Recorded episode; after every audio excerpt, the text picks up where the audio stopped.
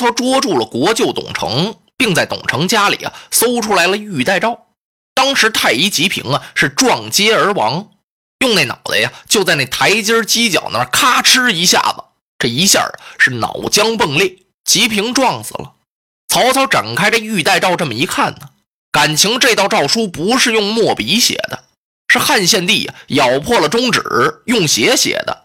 再看下边这儿啊，还有好多人的名字，这里边啊有董承、王子服、崇基、吴子兰、吴硕。西凉太守马腾、皇叔刘备，还有太医吉平，一共八个人。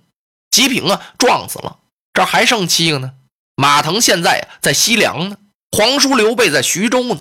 可是董承、王子服、崇基、吴子兰、吴硕，可都在许都呢。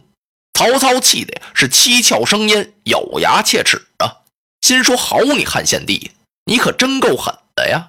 啊，你给你的国舅董承写这么一道血诏，让他秘密串通这些个人，把我给杀了我，哈哈，多险呐！这次汉献帝呀，汉献帝，我要不让你知道知道曹孟德的厉害，我是枉为当朝的宰相，我这次非把你废了不可。曹操想到这儿，他当即下令。就把董承、王子服在许昌这儿的这几位大臣，全家老小、亲戚朋友，一个不留，七百多口啊！吩咐各个城门，全都给杀了。这七八百人一块杀，搁到一堆不行啊！怎么办呢？得分批去杀。杀完了呀，把人头高挂。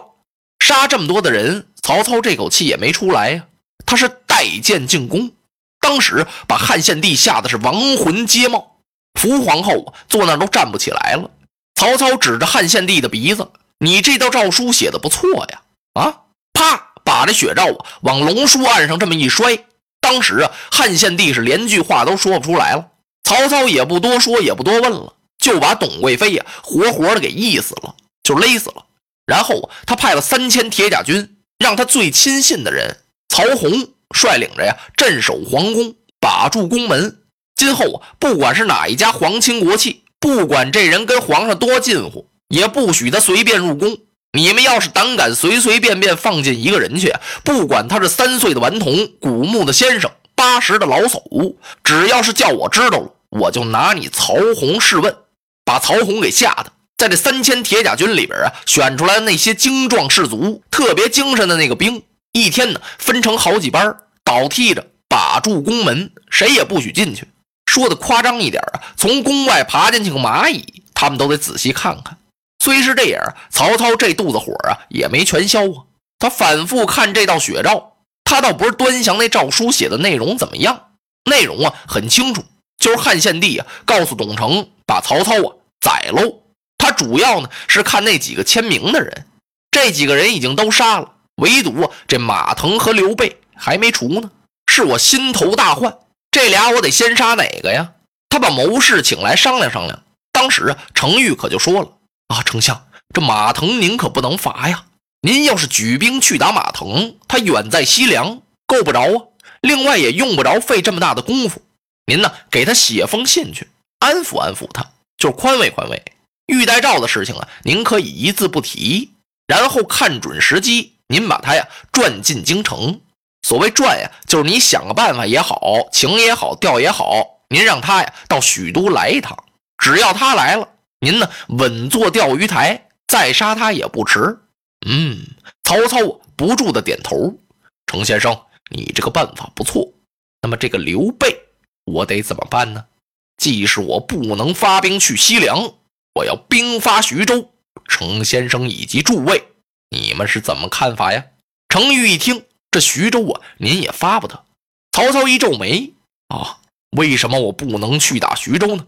丞相，刘备在徐州站脚未稳，您要是这时候一发兵啊，他必然去联合袁绍，这事情啊可就不好办了。袁绍现在陈兵在官渡，他虎视眈眈看着咱们的许都。如果您这举兵一发徐州啊，他就可能是趁虚而入。嗯，曹操啊，听到这儿，扬起脸来想了想。程昱说的有理，不过程先生，我想袁绍没有这么大的胆识。虽然我举兵去伐徐州的刘备，我看他也不会啊进兵许都。程昱一听，哈哈，丞相，那您可得好好想一想，事里有万，万里有一呀。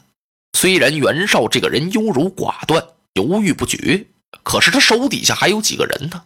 万一他要是听了他谋士的话了呢？说不定他就许打到许昌来。嗯，曹操啊，点了点头。程昱说的有理，不过程先生，你可要知道，刘备刘玄德是并非池中之物，他乃人中之俊杰呀。千人为俊，万人为杰。一千个人里面啊，挑出一个了不起的人物，这叫俊；一万人里头啊，出现这么一位能人，那叫杰出。要不怎么说杰出人物呢？如果这时候我要不兵发徐州，等刘备羽毛丰满，那我可就难以对付了。这时候啊，比方说吧，刘备就是一小鸽子，要是飞的话呀，翅膀还软呢，也就是解东房能飞到西房房檐上去。你等他羽毛丰满之后，突的一下子呀，就进了莫天云了。你还想去抓他去？莫天云是哪儿啊？就是云彩里边呗。话又说回来了，你这时候啊，要是不兵发徐州捉刘备，等他和袁绍携起手来，联合到一块儿，他们还不得来打我呀？正在这时候啊，连龙一起，郭嘉从外边进来了。曹丞相一看，哎，哈哈，冯潇，你来的正好，来来来，过来过来。他让郭嘉挨着他坐下。冯潇，我们这儿正商量一件事情。我想举兵兵伐徐州，程昱说呀，我打不得徐州，怕袁绍呢去援助刘备。曹操把方才的话跟郭嘉学说了一遍。郭奉孝这么一听，他瞅了瞅程昱，冲着曹操啊微然一笑：“丞相，我看您可以兵发徐州。袁绍没有这么大的胆量，他不会到许都来。他是一个多疑不决之人。”他想的挺多，疑心挺大，什么事儿啊，他也定不下来。程昱先生说的有理，他手下是有些谋士，不过那些谋士他们都不和呀，不是一个心，各有各的想法，各打各的算盘。即便有的谋士是给袁绍出了主意了，他也不会听。所以啊，您就只管万安，去打徐州，打下徐州来之后，再灭袁绍不迟。嘿嘿，曹操听到这儿啊，拍了一拍郭嘉的肩头：“冯潇啊，你跟我想到一块儿去了，太对了。程昱先生，那我可要起兵了。干嘛还得跟程昱说一声啊？这个呀，就是曹操的长处，不能说这意见好啊。我听了这个，你那差点，去去去，扔九霄云外去了。下次想起你来再问你啊，哪有那事儿啊？人家程昱说的呀，也不无道理。所以曹操啊，又跟他打了个招呼。”然后这才传下将令，统精兵二十万，曹孟德亲自挂帅，是兵发徐州。这真是令下山摇动，兵出鬼神惊啊！旌旗招展，袖带飘扬，金鼓大作，征尘蔽日，浩浩荡荡就奔徐州杀来了。徐州的探马飞报进了城中，禀与孙乾先生：“启禀先生，大事不好！曹孟德率领人马二十万，是伐我徐州，望先生早作定夺。”哎呀，可把孙乾吓坏了。孙乾干嘛这么紧张啊？虽然说刘备有所安排，徐州小沛下邳成为犄角之势，可有一样啊，怎么能敌敌得了曹操的二十万人马呀？自己这儿的兵力啊，跟人家比那悬殊差的太大了，他能不着急吗？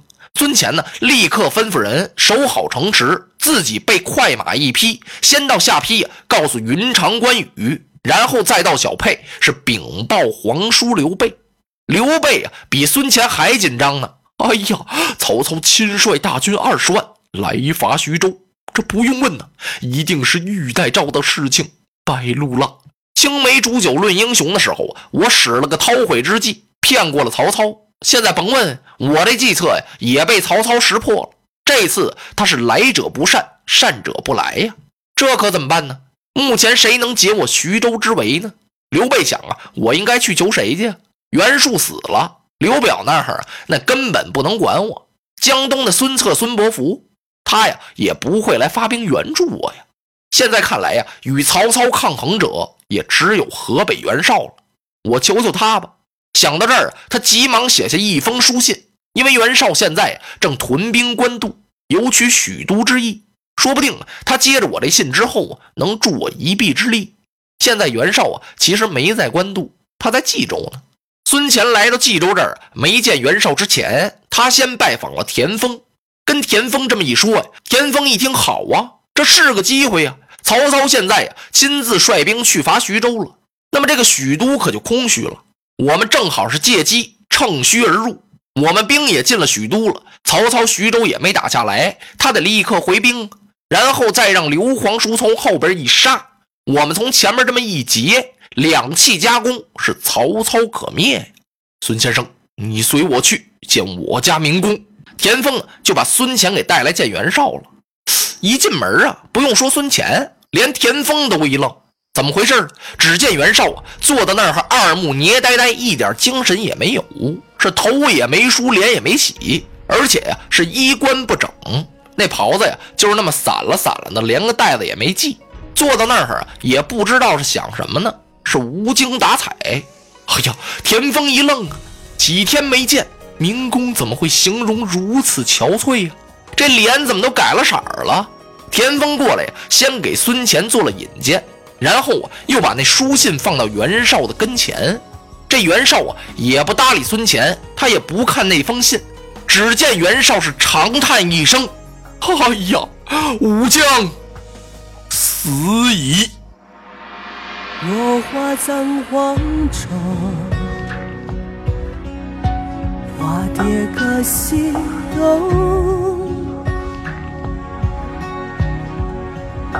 千年之后的我，重复着相同的梦。恍惚中。